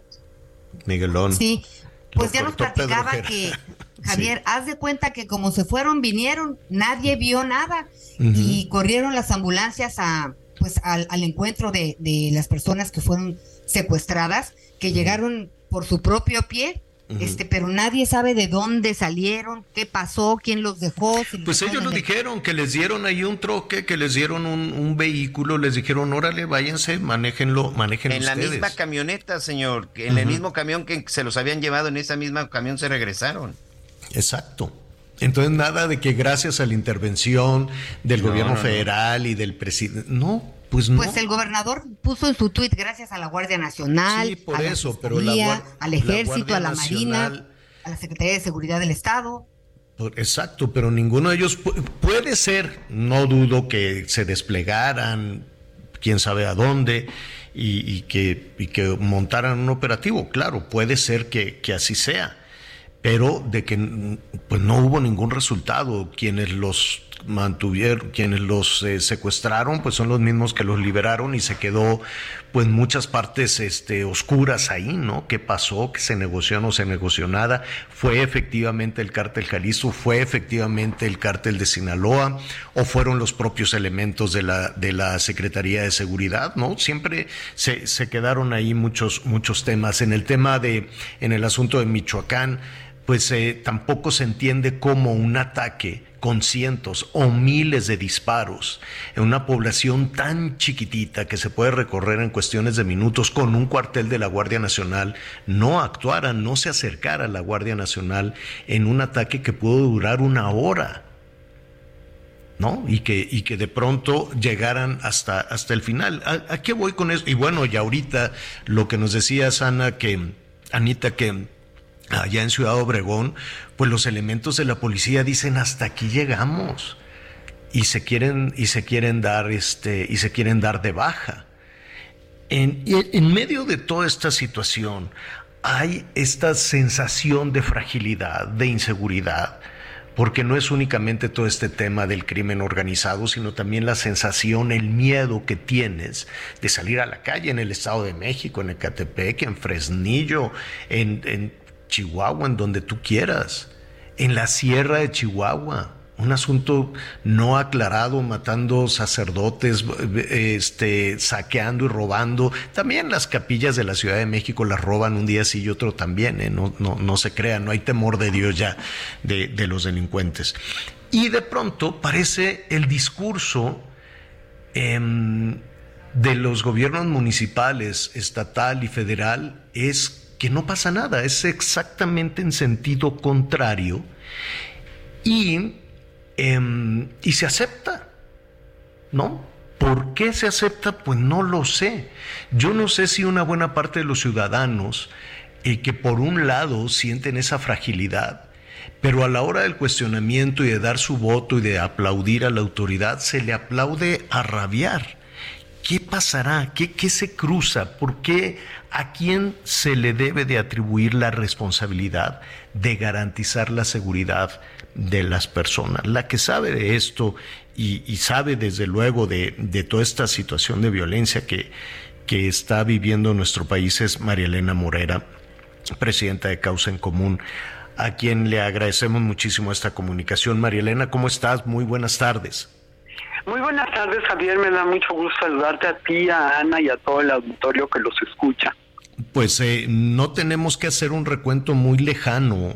Eh, María Elena, podemos revisar la semana pasada y cómo vamos arrancando, además, esta semana con un ataque al secretario de gobierno de eh, Tamaulipas, con un enfrentamiento con muertos en Caborca, con la policía de Ciudad Obregón renunciando, eh, y esperemos que, que, que, no, que no crezca más, pero pues una cosa es lo que esperamos los ciudadanos y otro lo que está pasando. Así es, Javier. Eh, creo que estamos pasando por momentos muy difíciles, como tú dices, no necesitamos eh, repasar años, ¿no? Sino simplemente repasando las dos semanas pasadas. En Cajeme, Sonora, ahora, como dices, renunciaron 36 policías. En Quintana Roo, en lo que va del mes, al menos han matado a, 50 personas. En Chiapas, eh, el martes 27 de junio, o sea, la semana pasada, 33 personas secuestradas y después dejaron libres y quedaron secuestrados 16, que como bien mencionabas antes, pues los dejaron por alguna razón que no tuvo que tener con la, eh, que ver con las autoridades, sino con los mismos criminales, ¿no? O por ejemplo, pues Michoacán, en Apatzingán, este, muchas familias han salido huyendo de sus comunidades por el terror que están viviendo, ¿no? Vimos una explosión de una mina antipersonas también ahí, el asesinato de Hipólito Mora, ¿no? En Celaya el coche bomba que explotó a los elementos de la Guardia Nacional. Entonces, desgraciadamente, estamos viendo que la, que la violencia no solo sigue presente en la vida de México, sino que va en aumento. En especial este mes de junio, que está catalogado como el más violento de este, de este año. Oye, María Elena, ¿es responsabilidad de alguien? Es, es decir, los ciudadanos podemos reclamarle algún nivel de autoridad. Pues mira, primero hay que reclamarle a los gobernadores, desde luego, porque se han sentado en la hamaca con el discurso del gobierno federal que la Guardia Nacional y el Ejército les va a resolver todo.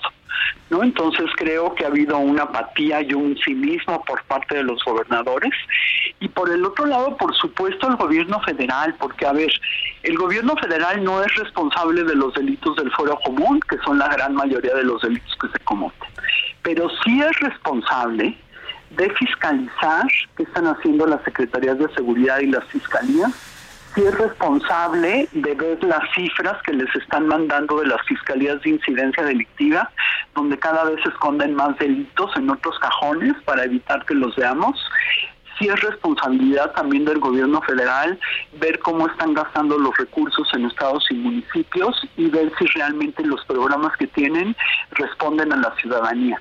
Entonces hay una responsabilidad aquí compartida. Y claro que es responsabilidad de ambos y pues ahora del ejército al que le dieron todas las atribuciones como si fuera policía municipal, estatal y federal. Cuando alguien, cuando algún nivel de autoridad te dice, bueno, pues es que es culpa de Calderón, ¿no? Y nos vamos hasta 18 años atrás, ¿es, ¿es suficiente? O sea, decir, bueno, pues es que fue culpa de Calderón, yo no puedo hacer nada. Pues es sí mismo, ¿no? El primer año de tu gobierno le puedes echar la culpa al gobierno anterior, pero el quinto año, ¿no? Eh, pero es que ni siquiera es al anterior. Bueno, al anterior del anterior del anterior, ¿no? Exacto, Bueno, es que en un gobierno populista, recordemos eh, que siempre le echas la culpa, Javier, siempre le pones nombre a tu peor enemigo. ¿No? Y en este caso el presidente, pues primero le ponía nombre a, Salinas de Gortari, después al presidente Calderón, ahora Claudio X, ¿no? Entonces siempre tienen un nombre con que referirse, pero eso no significa que sea culpable de nada, simplemente es una referencia de propaganda. Eh, pero eh, cuando, cuando revisamos este esta, la, percepción de la ciudadanía, evidentemente, cuando se pregunta, pues tiene niveles altísimos, ¿no? En Zacatecas o en el Estado de México, eh, ciudades como, como eh, Catepec, Naucalpan, Fresnillo, en fin, con estos niveles, esta percepción de, de, inseguridad altísima, también en Sonora, en Baja California, en fin, en, en prácticamente eh, todo, todo el país. Pero cuando se cambia la, la, digamos que la boleta de encuesta y se plantea la popularidad, esta administración tiene una popularidad enorme. Y parecería que no, que, y, que bueno, me, parece muy bien tener un, un, presidente muy popular, pero entonces en él no se deposita esta, esta responsabilidad de seguridad. Pero tampoco queda muy claro en quién. Fíjate que, que sí es un fenómeno que se tendrá que estudiar, cómo, la, cómo el presidente fue capaz con su discurso propagandista de separar su persona de su mal gobierno. Porque si tú le preguntas a la gente por el gobierno, pues sale reprobado el gobierno en seguridad, en índices de pobreza, en salud, ¿no? Pero cuando tú preguntas por el presidente, la gente lo sigue queriendo mucho.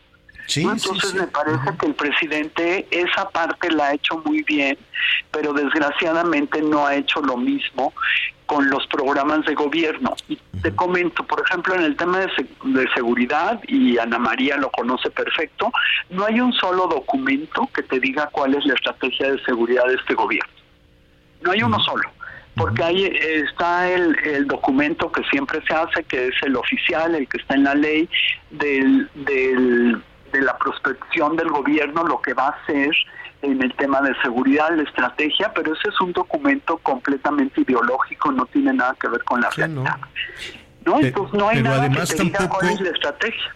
Pero Marilena, independientemente de no conocer la estrategia, tampoco es muy visible la, la ventanilla, ¿no? Es decir, tampoco queda muy claro quién tendría en sus manos la, responsabilidad de garantizar la seguridad de, las personas. Como dices tú, los gobernadores, pero los gobernadores, pero pues los gobernadores, ¿quién? O una eh, secretaria de seguridad eh, ciudadana, o es el general, es el general secretario, o, quién, ¿no? Pues, se, se queda perdida esa ventanilla.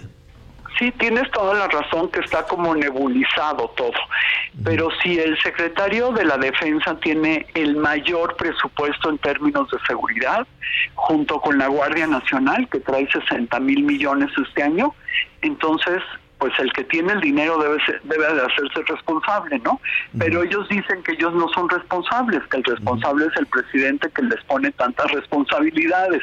Y si le pregunta al, presidente, pues se dice que es Calderón, ¿no? Este, que, además no dejan de ser gobernadores, ¿mandé? No dejan de ser María Elena personajes muy, lejanos. A ver, a ver si me puedo explicar. Nuestros amigos que nos están escuchando en este momento en, en, Tamaulipas o en Sonora o en Baja California o en Tepic, dicen, bueno, es que esos son funcionarios de allá de México. Claro, y mi gobernador, ¿qué está haciendo, no? Exacto. Exacto. No, yo veo, yo veo el, gobernador, no sé, el de, el, simplemente el de Sonora, que logró el puesto gracias a que lo pusieron de secretario de seguridad. Y ahora anda pues organizando elecciones y lo regañan. ¿no?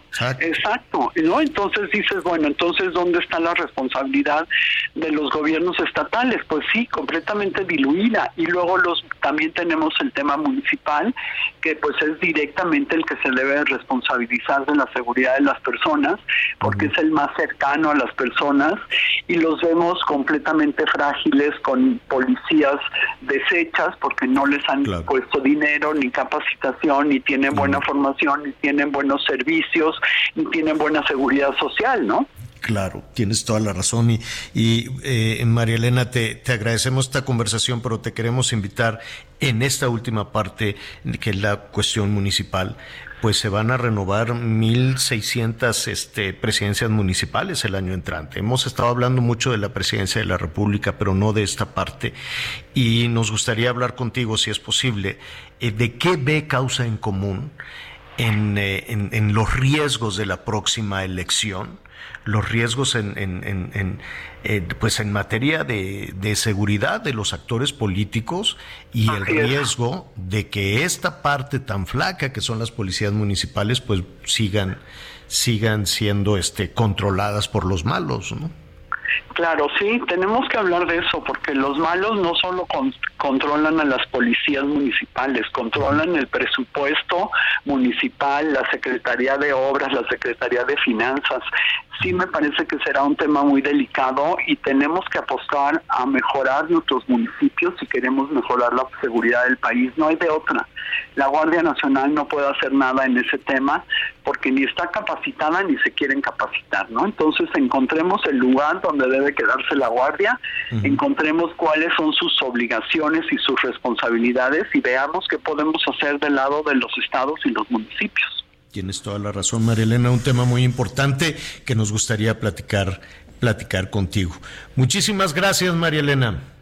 Al contrario, muchas gracias a ustedes. Felicidades por el trabajo que hacen y muchas gracias por darle voz a las organizaciones que siempre estamos para mejorar lo que tenemos. Gracias, es María Elena Morera, presidenta de Causa en Común. Oigan, nos quedan unos minutitos, ya ven, no les para la boca Miguel y Anita, qué bárbaro, qué bárbaro. ¿Cómo vamos con los comentarios? ¿Quién tiene Miguelón? Muy bien, empezamos por acá. Muchas gracias. Saludos desde Chiapas por parte de los hermanos Hernán Ramos. Buenos días, Javier. También una duda. ¿Qué pasó con las pipas que compró el gobierno para transportar combustible? Todos los días pasaban aproximadamente entre 50 u 80 por las mañanas de Salina Cruz a Oaxaca.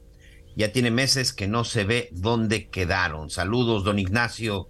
Para Miguel Aquino, dice, solo se dedican a estafar a la gente. Yo denuncié y no les hicieron nada. Ojalá que pudieran hacer un reportaje para alentar a la gente. Sí, vamos a entrevistar y a invitar a, los expertos, señor. ¿De quién, a quién se refiere? En, el, en las estafas ah, cibernéticas ah, en de la QR. Y también aquí incluso mandan una foto acerca de, se solicita operador eh, de productor 1500 semanales para embolsar etiquetar y empacar. Y hay una lista así en un muro de muchas, muchas propagandas para que la gente las tome. Cristian Ángeles dice, y soy mujer, solo que mi nombre está escrito en masculina. Muchas gracias. Ahí tenemos ya la denuncia de la señora Cristian. ¿Qué tal, Javier? Sí, mira, escuché lo de estar desempleado y yo llevo un año y medio sin trabajar. Vivo de milagro. Soy Alejandro desde Villa Álvarez, Colima. Saludos. Buenas tardes, Javier, Anita, Miguel. Yo para evitar llamadas ¿A qué se dedica? ¿A qué se dedica nuestro amigo de, Colima? Igual por ahí alguien que nos escuche lo puede contratar, ¿no? Que nos diga. Bueno, pues ahí está. Don Alejandro, mándenos por ahí más información de qué está buscando trabajo, por favor. ¿Qué más, Miguelón? Antes de ir con... Buenas tardes, Javier, Anita, Miguel. Yo para evitar llamadas de dudosa procedencia tengo bloqueo de números que no estén en la agenda. Esta función está en los celulares en ajustes, seguridad. Excelente noticiero, me encanta su estilo de informar y comentar las noticias. Adrián Ramírez, Anita. Gracias, Adrián. ¿Cómo vamos, Anita? Pues dice, hola, ¿qué tal? Cuando, fíjate Javier que hoy hablábamos que es el Día Mundial Internacional sin bolsas de plástico. Entonces aquí nos dice, cuando voy al mercado llevo mis bolsas reutilizables de malla y pido que me pongan ahí mi verdura. Y si no las llevo, pido que me la pongan en la bolsa del mandado sin plástico y ahora todo lo ponen en bolsas. Realmente es una contaminación impresionante con las bolsas de plástico. Cuando compramos refrescos, son envasables retornables. Hice un contenedor para composta en la cual ponemos el café, cáscaras de huevo y cáscaras de fruta, verduras, incluyendo cartón o papel. El fin es tratar de contaminar lo menos posible. Las pilas las juntamos y luego las ponemos en los contenedores que ponen exprofeso para ello. Y también pues las tapas de leche. para que nos cuente, hay que Yadira Torres, muchas gracias. Yadira. Gracias, Yadira. Te vamos a buscar también para que nos, nos, eh, nos diga cómo hacerlo, ¿no? Qué bien. ¿Qué más? Y luego dice, hola, buen día, soy de Torreón, Coahuila para que se dé cuenta de cómo está la situación del agua y la responsabilidad de nuestro presidente municipal de Torreón es del PRI y es puro desorden aquí en la ciudad. Saludos, de, para todos, la señora González. y, y, luego aquí nos envían algo muy bonito de buenos días, ¿no? Que en este hermoso día las bendiciones del Señor abunden en cada lugar que pisen tus pies y te permitan salir y regresar a casa con bien. qué bonito. Muy linda, gracias, gracias. Esto nos los manda con todo respeto y recordándote, enviamos saludos afectuosos de la maestra Vite Pérez Rosenda. Gracias, maestra. Gracias, maestra. Ya le pagaron los 16 mil, dijeron, ¿te acuerdas? Que 16 mil parejo. Pues esperemos que sí, porque en unos, en unos lugares ya cayó, en otros todavía no. Veamos qué nos dice maestra. Pues no que ya, que desde enero, pero pues bueno, que nos digan que sí, eso se anunció, retroactivo desde enero y que todos y que todos parejo. Pues bueno, pues ojalá. ¿Qué más, Anita? Dice, también hay que tener cuidado con los correos electrónicos, esto en relación a la seguridad que platicábamos. Dice, me llegó de Cepormex que mi envío está pendiente por entregar, nunca pedí nada. Hoy recibí uno de Walmart que ya está mi factura, que tengo que enviar mis datos. Saludos, Ana María Javier Miguelón, tu amigo reportero vial y servidor Arturo Murrieta. Por ahora, Alcaldía Benito Juárez. Gracias, Arturo. Esto de tu pedido ya está listo. Se detonó mucho por la pandemia, que había gente que estaba pide y pide y pide y pide. Yo conozco a una, para más señas, Anita. mi esposo me, decía, te voy a amarrar el dedo para que dejes de estar ahí apriete y apriete. Y yo, lo necesitamos. ya viene tu pedido, nada más dame tu tarjeta y tu pin y tu nip y tu pin, pin, pin. Y les quitaban un dineral. ¿Qué más, Anita? Eh, buenas tardes, Javier, Anita, Miguel, desde Hermosillo, Sonora, la ciudad del sol, un fiel radioescucha pues bueno, Ernesto López, temperatura 39 grados y subiendo. Dios santísimo, 39, no hombre, te digo que la carne asada hasta en la noche, muy noche. Oigan, pues este, ya nos vamos. Muchísimas gracias por sus comentarios, se nos quedan muchos, sus correos de voz, pero nos vamos organizando, ya nos vamos organizando para así separar todo su, su, espacio, porque usted manda, usted es el que manda en este programa. Anita Lomelí, vámonos. Vámonos por algo fresquito, cuídese mucho, por algo fresquito, aquí en la Ciudad de México va a llover, ya está nublado, mucho cuidado con la ropa, no se le vaya a mojar. Miguel Aquino, vámonos. Vámonos, señor. Y en el sureste ya está lloviendo. Así que Qué bueno. precauciones. Buen bueno, ya hacía falta agüita. Yo soy Javier Alatorre, lo espero a las diez y media en Hechos. siga con nosotros en el Heraldo Radio. Baby, a mí lo que me faltaba eras tú. Tú eres lo más rico que hay en el menú. Dile que se despida, que ya tú estás convencida. Baby, a mí lo que me faltaba Gracias por acompañarnos en Las Noticias con Javier La Torre. Ahora sí ya estás muy bien informado.